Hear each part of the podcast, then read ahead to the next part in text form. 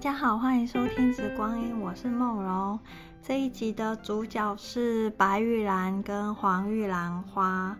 因为呃有一些刚入精油坑的这个新同学们，常常会问小编说：“啊，请问黄玉兰跟白玉兰有什么不一样？”然后加上因为秋天嘛，虽然就是下礼拜要立冬了，就是玉兰花，很多人都会觉得跟这个呼吸道用油会比较有关系，所以我就觉得好像可以来稍微介绍一下这两者有什么不同。那其实对，他们都是这个木兰科的，但是名字也很像，一个就是白，一个就是黄。但是我觉得就像是西瓜跟哈密瓜，还有就是葡萄柚。跟这个柚子，他们 就是还有日本柚子，他们虽然名字有共同的字，但是他们都是不一样的的东西，这样子，好，所以我觉得可以来呃简单的去介绍一下这两支花花精油。当然就是说，呃，如果真的很认真去这个网络上去找这两支精油有什么不同的话，我觉得可能相对来说资料会比较少，因为。黄玉兰真的蛮贵的，然后白玉兰花其实也是属于花朵类嘛，花朵类精油一般来说价格都是比较高一点点的哈，所以可能呃比较少人会去真的很去尝试或者是去体验黄玉兰它的这个功效，但是因为小编其实用蛮多的这个黄玉兰。因为加上那一款这个晚香玉面油，其实它里面就有用黄玉兰哦，还有就是呃爱的流动里面也有用黄玉兰，它是一支功效上也是蛮重磅级的一支花朵类精油，它有它独到的地方哦。好，那我们就在讲到生理疗效的时候，我们再来去介绍它。那一样，我们一样就是先从。呃，黄玉兰跟白玉兰的这个生长特性上，我们来做一个简单的一个介绍。那我觉得大家对白玉兰花一定会比较熟悉，尤其是台湾人，因为呃，台湾其实蛮蛮常见这个白玉兰花，尤其以前，我觉得现在比较少。以前就是你会在这个马路边就会有 卖白玉兰花的阿姨，然后所以大家对白玉兰花会比较熟悉。那白玉兰跟黄玉兰一样，都是比较。高的这个热带这种乔木，它其实都可以长蛮高，可以到二十三十公尺高哦。那白玉兰花呢，它其实一年大概有两次的这个所谓的开花的生长高峰，一个是初夏，就是五月的时候，还有就是初秋的九月份。那可以明显的看到，这两个都是一个所谓季，对台湾来说都是一个所谓的季节交替的一个时间哦。那白玉兰花的。的气味呢，呃，比较清丽，比较优雅。对，它虽然就是，如果你很近的、很大量去闻它，那你当然就会觉得它很香。但是因为小时候我家就是院子里面有种一棵白玉兰花，所以其实它白玉兰花在开的时候真的是满庭生香诶，就是它，但是它会就是那种比较白色花朵的那种特征。那有人就是古人就会文人就会形容说，白玉兰花味道就是色白如玉哦，那香味似兰，所以才叫它做所谓的玉兰花、白玉兰花。哦，那呃，其实如果说这个白玉兰花它的香气绽开来说的话，其实是蛮干净的哦，比较带有一种文人的那种气息。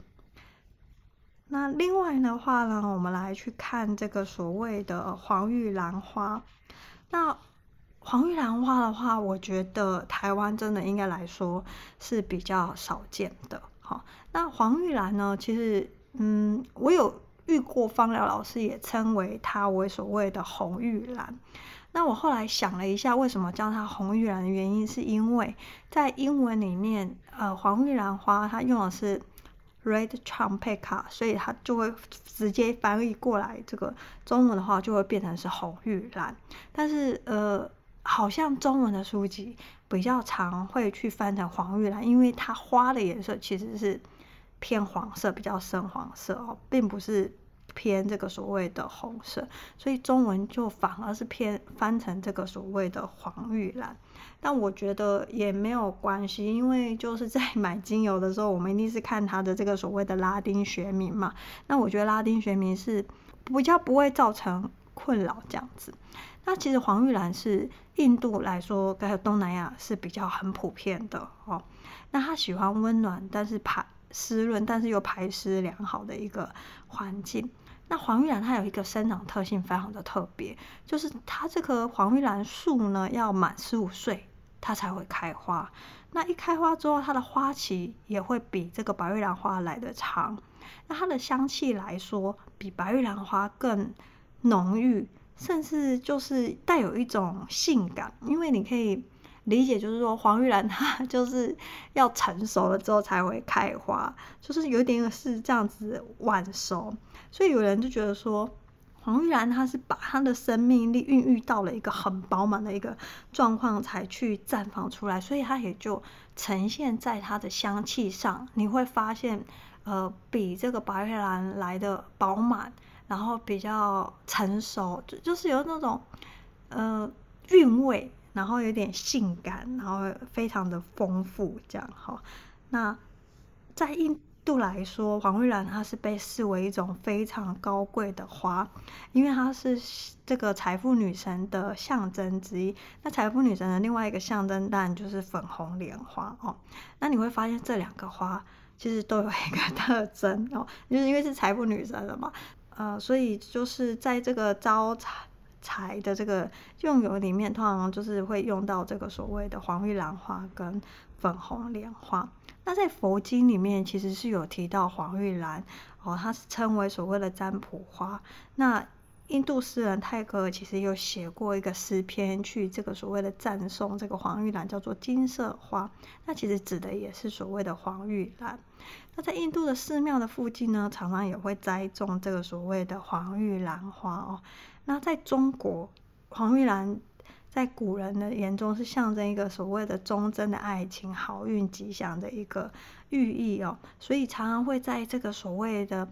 家宅，如果是家里面是大户人家的话，有庭院的那种，通常都会哦去栽种这个所谓的黄玉兰花，除了就是可以带来财富之外。那也可以，就是增进夫妻的感情，然后带来好运，就是所谓的增福旺运。其实，在中国庭园里面，其实有所谓的金玉满堂、富贵满堂。那金玉满堂的金就是指金桂花。那玉其实一般来说是指这个所谓的玉兰花，那当然也有人觉得是所谓的玉树，但我我觉得应该是比较偏这个所谓的玉兰花，那可能也是白玉兰，也有可能是红玉兰哦。那糖就是所谓的海棠花，那富贵满堂的话，这个富就是会变成换成是这个所谓的牡丹，所以其实在呃古老的这种中国庭院建筑里面，尤其是南方这个所谓的。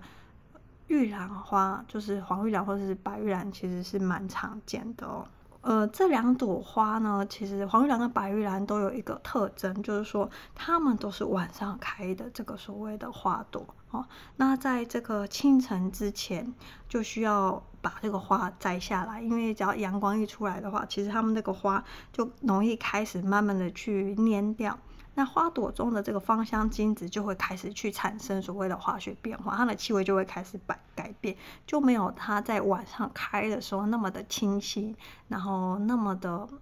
鲜嫩哦。所以呃，采收这个黄玉兰跟白玉兰，它们有一个很大的挑战，就是要晚上工人要晚上去采收，然后一采收下来之后，就是一离开树之后，就要很快的进入这个所谓的萃取的流程，它这个中间的时间如越短的话，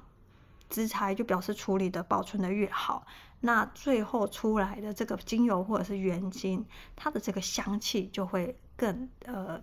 清新，然后会比较花香，比较不会有那个所谓酸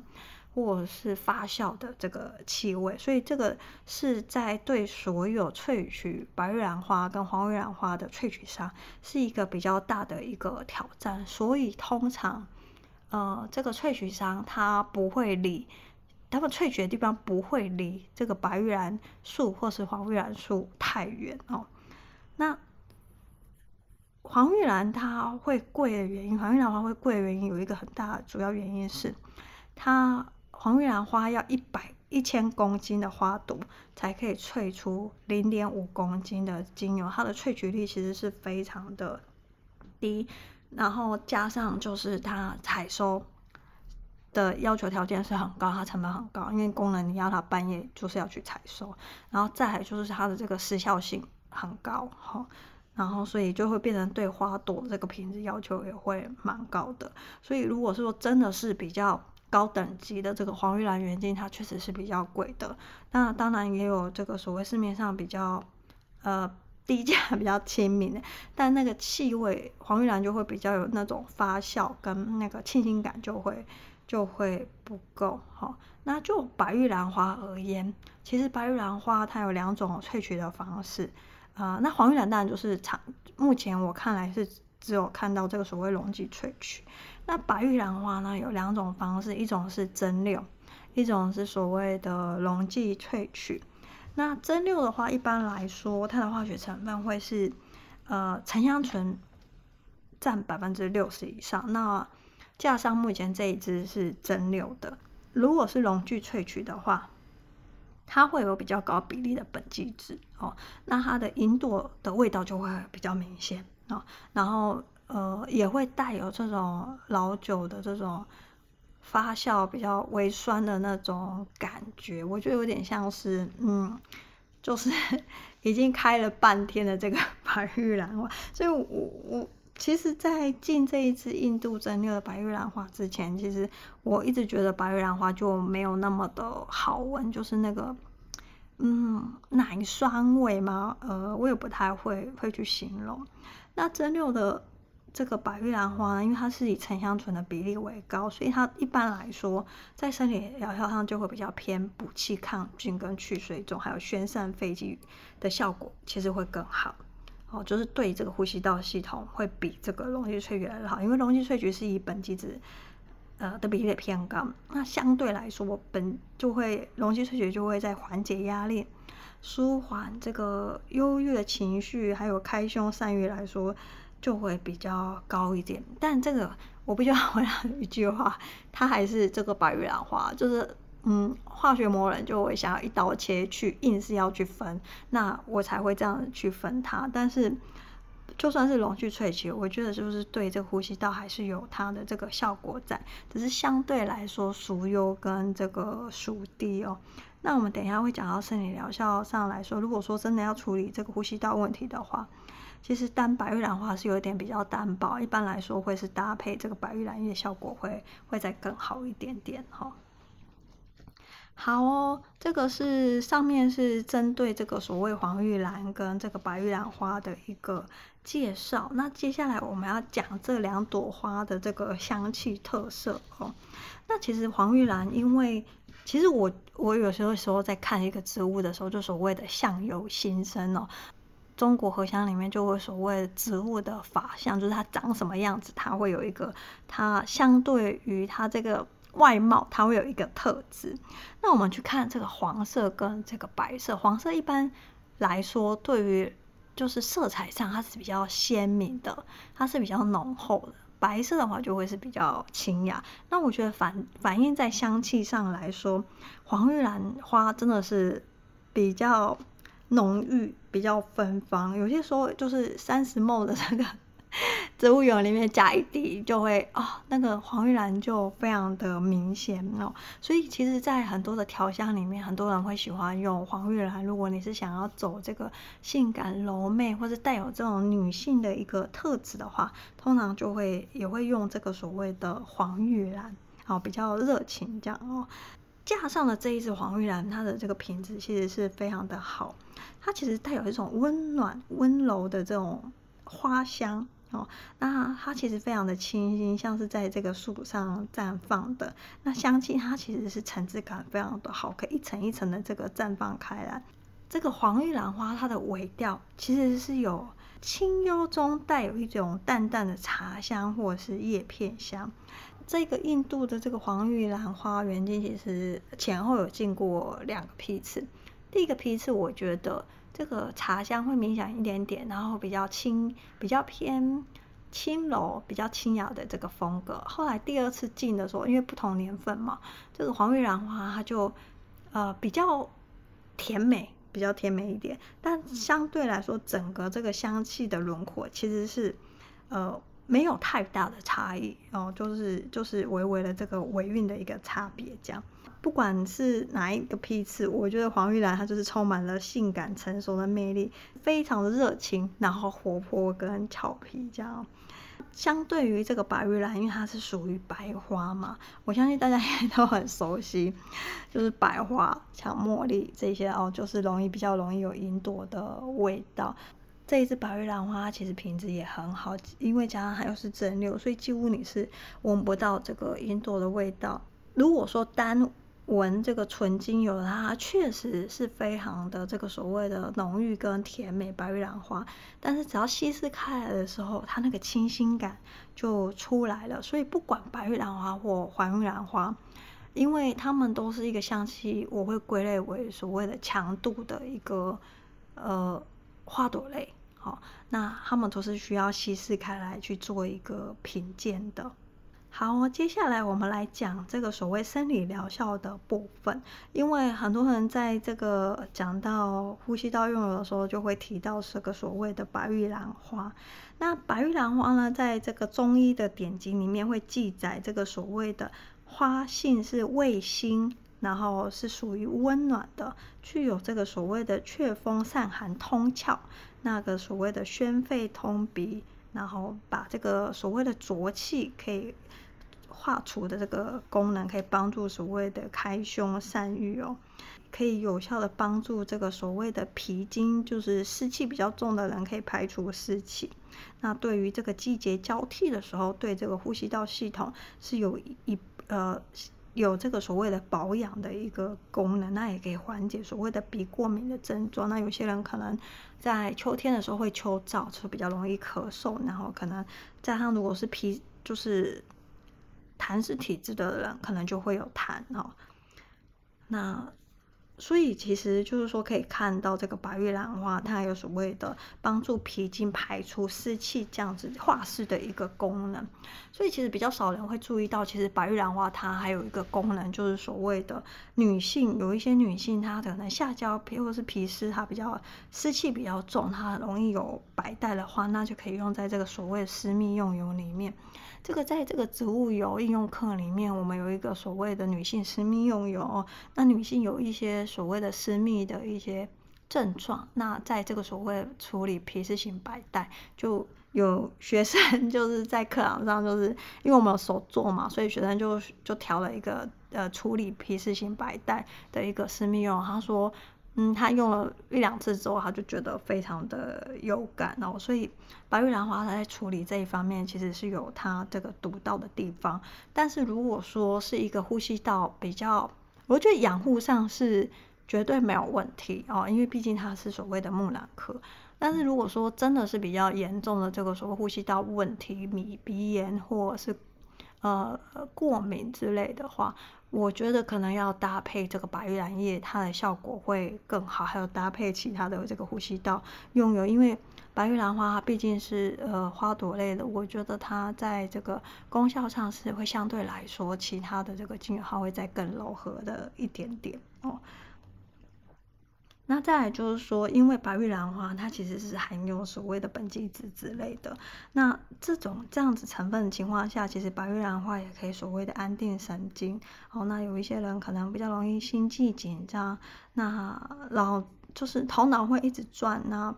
会一直想要追求这个所谓的嗯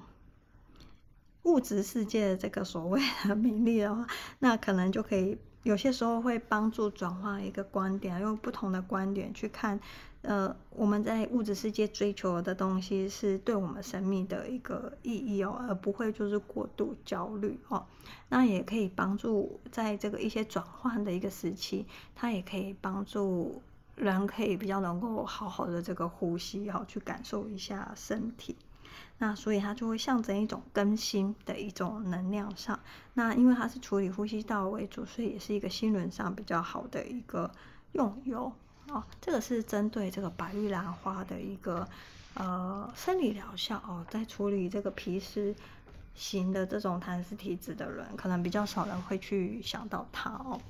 那再来，我们来讲这个黄玉兰花。其实黄玉兰花它在生理疗效上，它其实是呃有一些独到的一个地方哦。那第一个。都很多是木兰科家族的啦，那你处理呼吸道一定是没有问题的。就是黄玉兰也可以处理所谓的止咳化痰，它甚至有退烧的一个功能哦。当然，就是很多人会说哦，黄玉兰很贵。那呃，我相信大家可能在止咳止痰跟这个所谓退烧，应该会选其他的一个用油。但是黄玉兰花，呃，它我觉得它有一个功能是。呃，相当杰出的，就是它的这个所谓的独到性。其实红玉兰花它其实是非常温暖的一种花朵，它在所谓的补身、补气、养肾，就是尤其是骨盆腔这一这一带的这个所谓生殖系统的这个所谓滋养跟温补，其实是相当有效果的，尤其是改善痛经跟这个所谓的呃，有些人经期不治，就是有些时候常常就是月经不来哦。然后还有就是更年期的时候，也都是非常好用的，因为更年期会造成身体上的一个变化，不是焦虑跟这个所谓的情绪起伏。那黄玉兰花不论是在症状上，譬如说，嗯，可能是子宫慢慢的这个所谓的衰退，它做一个滋补的功能之外，还有就是所谓的催经，还有就是在情绪上的安抚。都对这个所谓的更年期的女性是非常的友善的哦。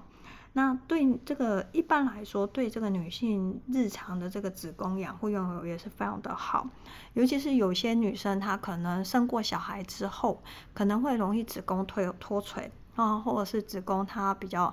虚弱，它需要恢复元气的话，那其实黄玉兰在这个时候是非常好用的。哦，那其实，在这个所谓的植物油应用课里面，我甚至会推荐做这个子宫阴道黏膜的这个所谓的内用油，它会比外用来说效果更好。那可以搭配，会建议可以搭配玫瑰或者是大花茉莉。那茉莉我觉得会选大花，因为它们会是比较温暖的，相对于这个小花来说。那黄玉兰花的这个香气，它也可以生成的这个所谓的放松身心灵，然后它可以调节这个所谓有一些人他的心绪比较容易不稳哦。那相对于来说，黄玉兰会比这个白玉兰来说，它是有比较明显的啊，比较有力的这个所谓的滋补生理机能上的一个作用。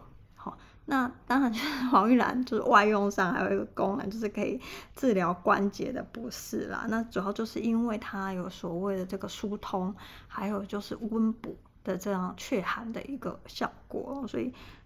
它的这个所谓可以用在所谓痛风、风湿跟坐骨神经痛。但我知道这么贵的油，我相信有很多其他替代的油可以处理这三个症状了哦，所以我就不会想说在这一方面特别去。去强调这个黄玉兰，但是对于子宫还有就是益补气养肾这一方面的话，我觉得黄玉兰它确实是有它独到的地方，大家可以去去尝试哦。那在它化学成分，因为还有苯乙醇，还有很多种的苯基酯、植物胺酮 A、阿尔法跟贝塔都有，所以它的穿透性就会非常的好。那还有高比例的这个所谓邻氨基苯甲酸甲酯哦，这个在大黄茉莉跟红花缅栀里面也有，所以其实它跟这个所谓的大黄，还有就是红花缅栀，红花缅栀是一个非常阳性的油，它就是需要大量的阳光哦，所以你就可以知道他们三个人就是好朋友，你知道吗？哦，所以如果说想要处理这个所谓的宫寒这一方面的话，然后也想要就是增加自己这个女性魅力，因为这个黄玉兰还有含有这个所谓金合欢喜，还有它还有，所以对于这个所谓的催情、增加女性魅力、增加这个呃夫妻之间的感情，还有就是改善信任感是有一定的帮助哈。所以其实有些时候女生生完孩子之后，因为荷尔蒙改变。加上就是子宫它比较虚弱的情况下，其实确实是真的很容易因为身体机能上的原因而造成这个性能感，因为性能感有很多的原因嘛。那机能上造成的，我觉得黄玉兰它有它这个所谓帮助的一个呃特长在这个里面哦。那紫罗兰酮当然它穿透性会体现在生理跟心理上了。那生理刚刚我们刚刚已经讲了，心理上就会就是说，嗯、有一些人他比较。比较硬，就没有办法放开自己，就长期比较压抑拘束，然后个性又很纠结的人，那可能在这个亲密行为上也没办法放开的话，他就因为主要可以有这个所谓穿透纠结这样子的一个一个效果在里面，所以黄玉兰它会有这样子的一个呃功效。好，如果说是在这一方面，呃。有这种心因性的一个问题，心理上有这样的一个问题的话，那再来就是黄玉兰，她还有一个功能，可能大家没有想到，就是所谓它可以帮助降血糖。大家一定会觉得，嗯，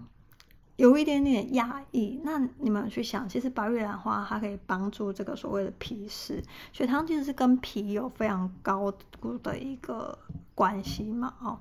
那其实，如果他仔细去看的话，就是血糖高的个案，那最终就是演变成这种糖尿病。其实这种个类型的个案，它的这个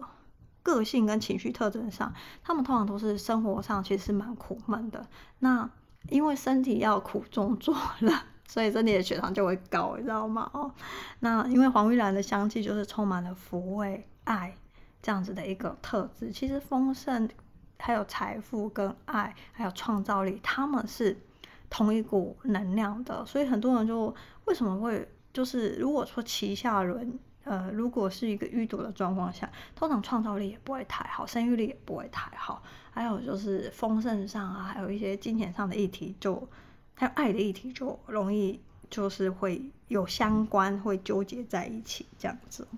所以这个就是。我理解应该是因为这样，在这个能量上它会有这个功能。那当然就是说，生理上查到也是它有这样子的一个辅助的一个功能。那在印度的传统医学里面啊，你知道吧？印度人就是很喜欢黄玉兰花，因为就是对他们来说就是一个非常重要的一个花朵嘛，寺庙旁边都会去栽种。所以在阿育吠陀里面就。有蛮多的一个用途，它可以治疗这个所谓的慢性的胃炎，哦，发烧，然后咳嗽、支气管炎、心脏衰弱。这个刚刚其实在这个方疗里面的这个生理层面的实证上，也确实是跟阿育吠陀的这个生理疗效上是一样的哦。那在皮肤保养上呢，黄玉兰花呢，其实可以保湿。抗氧化，而且它可以抑制黑色素的生成，又可以促进皮肤的新陈代谢，还有伤口愈合。有些人可能就是常常会长粉刺，会去挤它，或长痘痘，然后会有这个去挤它，或是过敏啊，然后或者是哦冬天干裂，哦这个都很适合去用它美白紧致，然后润滑肌肤，因为它有紫罗兰酮的关系，所以它其实在这个紧致毛孔的效果其实也很好。那我自己觉得它跟晚香玉跟啤酒花一起的协同效果，对于这个所谓收缩毛孔其实是非常好的哦。那加上这款晚香玉没有，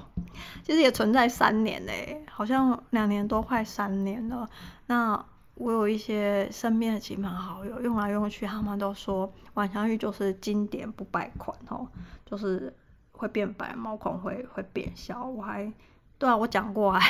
拿这个配方去做卸妆油，真的洗了一阵子之后，你那个粉刺、黑头粉刺、毛孔都会变小哦。那小编要尝试嘛，因为小编就是教植物油课的时候，就是要告诉大家这个是 真的一个效果。白玉兰花呢，它在这个面油上也很适合去用，因为它是白花嘛。那花花就是有促进胶原蛋白，然后有美白的一个效果，然后保湿都非常的好哦。好，那心理疗效上呢，因为黄玉兰它非常的奔放，从香气里面，我们就可以感受到它这种自由、非常恣意、不受拘束，然后可以活出自我的特色，也不得给人讲伊太胖了哈。所以，对于一些长期受到压抑、拘束、个性很僵的人，对很多事情很纠结的人哦，就很容易、很适合用这个所谓的黄玉兰，让你不要再这么的纠结。那有些人其实很容易停留在过去不好的记忆跟创伤，然后不断的去咀嚼跟回味的人。可能也可以让你用不同的角度去看待生命曾经有的一个经验哦，那更可以理解这样子在生命上的这个所谓的安排是有它的意义，那也可以释放这个所谓纠结、想太多的这种心情哦，那可以让你更坚强的，就是做自己。然后跟面对别人，那也可以去散发出这样的爱，享受这个所谓的生命。哦，人来到这个地球是来享受生命的。好哦，以上是今天针对这个白玉兰花跟黄玉兰花的一个介绍。今天可以讲小编很喜欢用的黄玉兰，也是非常开心的哦。那，嗯，如果家里有大院子的人，其实真的可以种一棵玉兰树了。玉兰花真的很香哎！我小时候住在乡下，然后家里种玉兰花，我应该讲过这个故事。每年夏天，蛇蛇都会 爬上这个玉兰花，在它开花的时候。所以小编到现在都还是很怕小蛇哦。那明年是龙年。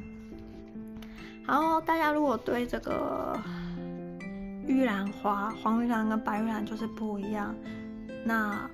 红玉兰就是黄玉兰。哦，那因为是中文字义的一个关系，那我们今天就介绍这个所谓的黄玉兰跟白玉兰到这边了，那就祝大家用了玉兰花之后可以金玉满堂哦，就是有丰盛的一个财富。那我们就下一集见啦。